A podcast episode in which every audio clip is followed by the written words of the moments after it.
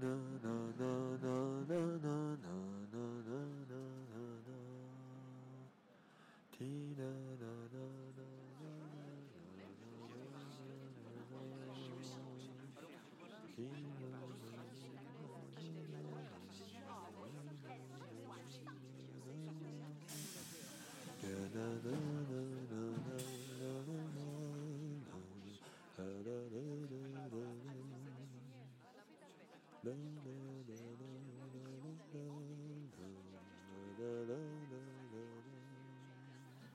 Vous devez vous demander pourquoi le bus à l'oreille.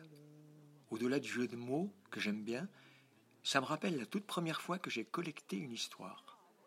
C'était un soir, dans un bus en banlieue parisienne, et il y avait Monique qui m'avait raconté l'histoire de l'amandier. Tiens, faudrait que je vous la raconte un jour, celle-là aussi, à force de vous en parler. J'adore le cinéma. Moi, je sais pas vous, mais quand j'écoute quelqu'un me raconter une histoire, ben, c'est un petit peu pareil. Il y a mon cinéma intérieur qui se met en marche. Et alors là, je fais mes propres images. Mais je suppose que pour vous, c'est un petit peu pareil, non? L'imaginaire est la reine du vrai. C'est Baudelaire qui a dit ça. Mais l'inverse est aussi valable. Le vrai. Le vrai aussi donne naissance à l'imaginaire. Vous en pensez quoi, vous? Vous aimez comme moi les histoires? Mais vous savez, les vraies histoires, hein, où le réel est aussi fort que la fiction. Oui Alors, comme les histoires appartiennent à ceux qui les racontent, mais aussi à ceux qui les écoutent, aujourd'hui je vais vous raconter l'histoire de cette femme qui entendait des voix des voix qui venaient non pas du paradis, mais carrément de l'enfer, pas moins. Alors, vous voulez vérifier avec moi? Oui? Eh bien, suivez-moi, on va prendre le bus direction l'Italie, la région des Pouilles.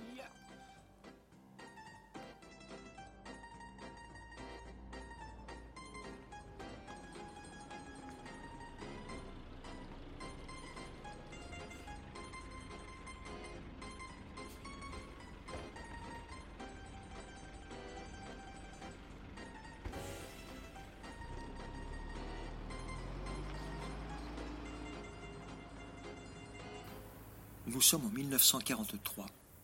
Les troupes alliées viennent de débarquer en Sicile, elles remontent lentement vers le nord, toute l'Italie est sans dessus-dessous, désorganisée, l'armée fasciste résiste, ça se bat sur tous les fronts, enfin bref, on est en pleine guerre.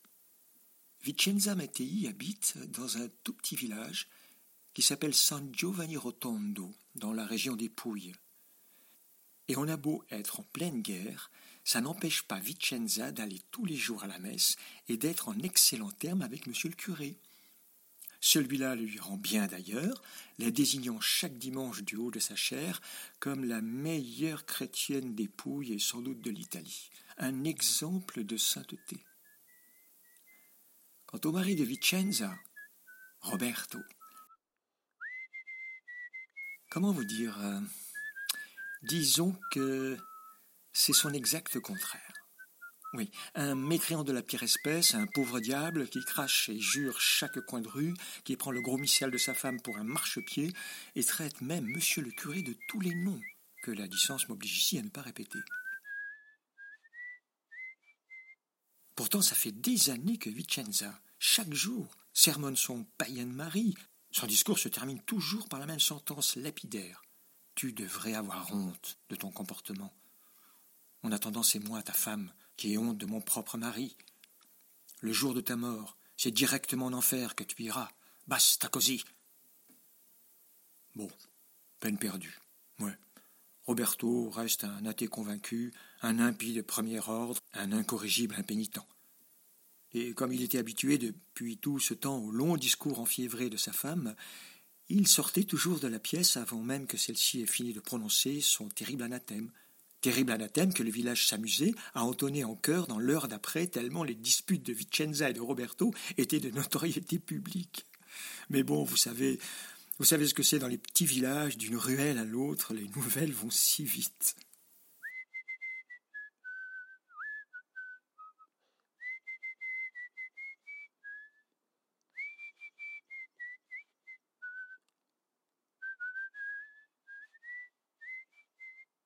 Et voilà qu'un jour, ce brave Roberto vient à mourir de sa belle mort.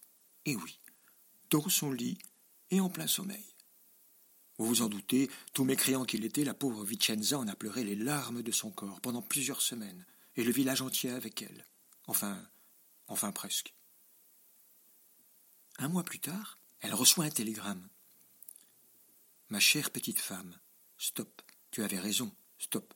Là où je suis, c'est bien l'enfer, stop. Ne sais si en sortirai un jour, stop. Signé ton mari adoré, Roberto, stop.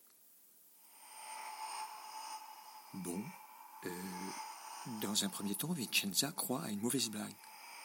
Oui, car plus d'une bigote du village sont jalouses de l'aura qu'elle avait auprès de M. le curé. Et puis, finalement, petit à petit, en grand secret, dans le fond de son âme, elle se résout à l'impensable, à l'incroyable, à l'inimaginable.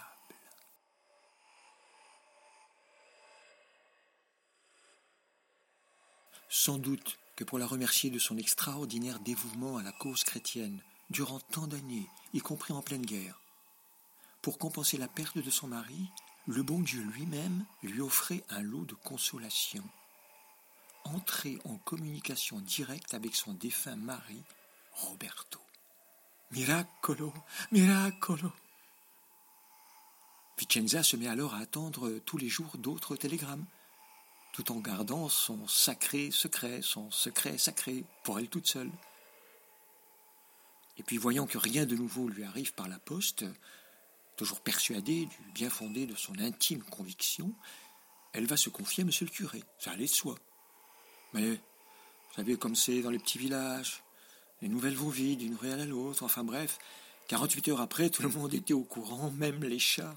Et finalement, après avoir fait deux, trois tours du village, cette rumeur, cette affaire se répand dans toute la région des Pouilles.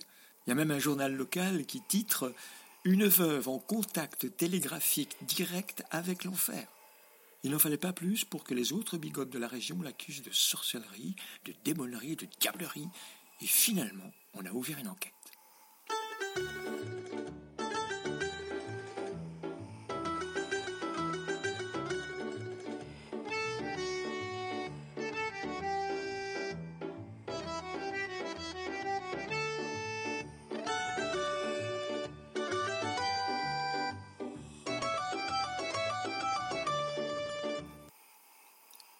Est-ce parce que le pays était complètement désorganisé par la guerre, complètement sans dessus-dessous Ou bien est-ce la faute à pas de chance Allez savoir?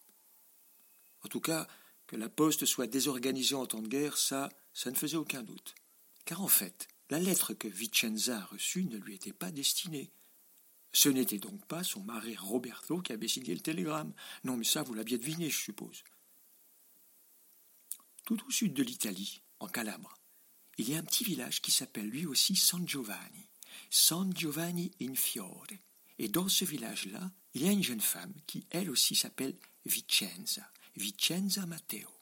vous savez, les Matteo, c'est un peu comme euh, les Martin, les Dupont, les Durand en France. Il y en a un petit peu partout en Italie. En tout cas, cette Vicenza Matteo-là, cette jeune mariée, se désespère d'attendre chaque jour des nouvelles qui ne viennent pas. Des nouvelles de son jeune mari Roberto, ce soldat partit se battre sur le front il y a quoi Tout juste quelques semaines. Finalement, Vicenza, l'héroïne de mon récit, Vicenza n'a pas accusé le facteur, ni la poste, non, pas du tout. Elle n'a même pas accusé non plus la guerre et ceux qui la font, non plus, non. Elle a tout simplement accusé le bon Dieu. Oui, elle, la fidèle croyante, a accusé le bon Dieu d'avoir ramené l'enfer ici sur terre. Elle disait à qui voulait l'entendre qu'il ait créé l'enfer quelque part, déjà ça, il n'aurait pas dû. Mais là, ramener l'enfer carrément sur Terre, ici, en Italie, en Europe, et même partout dans le monde, à ça, c'est une très mauvaise idée. En tout cas, on n'a plus jamais vu Vicenza à l'église depuis cette histoire. On raconte même que chez elle, monsieur le curé n'est plus du tout en odeur de sainteté, et que le crucifix au-dessus de son lit a totalement disparu. Cette affaire, on en a fait des gorges chaudes en Italie pendant des années et des années. Mais vous savez, si on devait croire tout ce qui se dit dans ces petits villages d'une ruelle à l'autre,